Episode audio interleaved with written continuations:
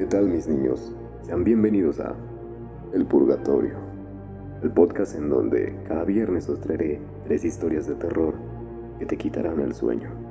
Así que cierra puertas y ventanas, apaga las luces y comencemos.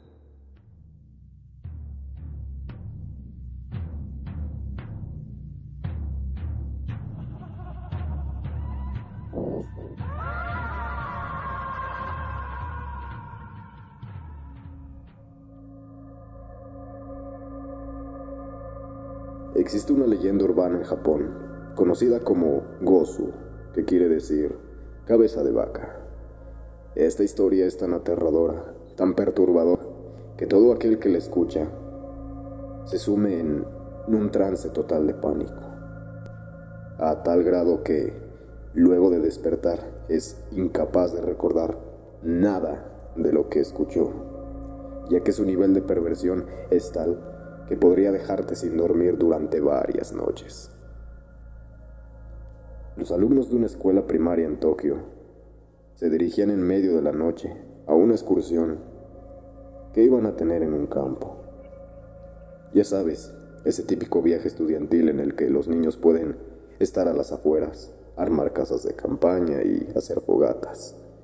Todo eso bajo la supervisión de sus maestros y con previa autorización de los padres. El cielo ya estaba oscuro y el autobús escolar se desplazaba por la carretera, mientras que los niños armaban un escándalo, como de costumbre. No se podían estar quietos y el conductor estaba a punto de perder la cabeza. Al ver esto, el señor Aoyama, el profesor de los chiquillos, sugirió a los muchachos que contaran historias de terror. Eso por lo menos los mantendría controlados en sus asientos. Todos los estudiantes aceptaron con agrado la idea y le pidieron a su maestro que comenzara él. Él se negó un par de veces, pero al final accedió. ¿Alguna vez han escuchado la historia de Gozo. Los chicos se miraron entre sí, los unos a los otros, sin que nadie respondiera afirmativamente y Aoyama sonrió. Pues bien, esta noche se las voy a contar. Esta es una leyenda tan mórbida, tan oscura, que no todo el mundo conoce sus detalles, pero una vez que la hayan escuchado, les aseguro que no podrán dormir esta noche. Aoyama comenzó a contar su historia ante la mirada atenta de los niños. Y de repente no se escuchaba un solo ruido en el autobús, ni el más mínimo susurro. Pero conforme la leyenda avanzaba, un sentimiento de angustia y de miedo empezó a hacerse palpable entre los niños. Cuando de pronto uno de los niños que se encontraba en el fondo del autobús le gritó con una mezcla de impotencia y miedo que se detuviera, que no querían escuchar el final de la historia, pero él no hizo caso. Cuando los demás niños, con lágrimas en los ojos y gemidos de miedo, le pidieron que parara, el hombre no se dio por enterado estaba tan inmerso en la historia, tan desbordado por lo que contaba, que su lengua parecía moverse por sí sola. Y cuando Uyama llegó al clímax de la historia, al final, con sus alumnos gimiendo de terror, el autobús se volcó en el camino, así poniendo fin a su sufrimiento. Las autoridades encontraron el transporte escolar a la mañana siguiente. Oyama estaba inconsciente y sus pupilos en un trance, expulsando espuma por la boca. Se los llevaron inmediatamente al hospital y solo recobraron el sentido hasta horas después. ¿Y sabes qué pasó? Así es, ninguno de ellos recordaba la historia de Gozo. Y bueno, Siendo honestos, era mejor que no lo hicieran.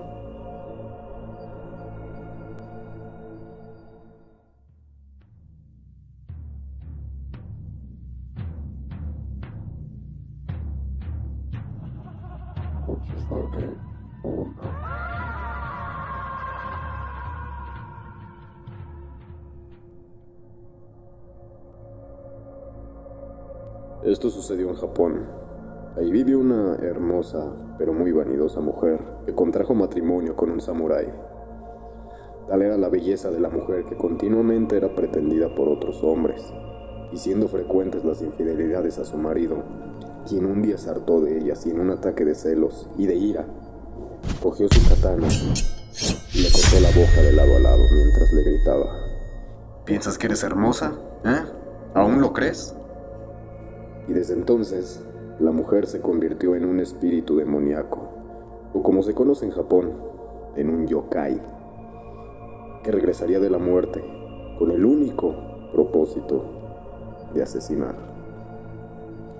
Esa yokai pasaría a ser conocida como Kuchisake Ona, quien recorre las calles con su rostro tapado, bien con una mascarilla o con su kimono por las noches, especialmente en aquellas que son más oscuras, más frías y más tenebrosas. Y si se encuentra con algún joven, le preguntará, ¿soy hermosa? Si el joven le responde que sí, ella se quitará la máscara y le preguntará, ¿y ahora? Lo más probable es que el joven grite o conteste que no. Entonces la mujer le cortará la boca de un lado a otro con unas tijeras. Y si la víctima responde de nuevo que sí, la mujer lo seguirá hasta la puerta de su casa y ahí mismo lo asesinará. En años pasados hubo testimonios de encuentros por todo Japón con Kuchisake Ona. Y en estos meses ha vuelto a haber varias denuncias de japoneses que aseguran haberla visto vagando de nuevo por las calles de Japón. Leyenda o realidad, tú serás quien decidas. Pero si vas a Japón y tienes que salir en una noche con tinieblas, en una noche oscura y tenebrosa, piénsatelo dos veces, ya que podrías encontrarte con Kuchisake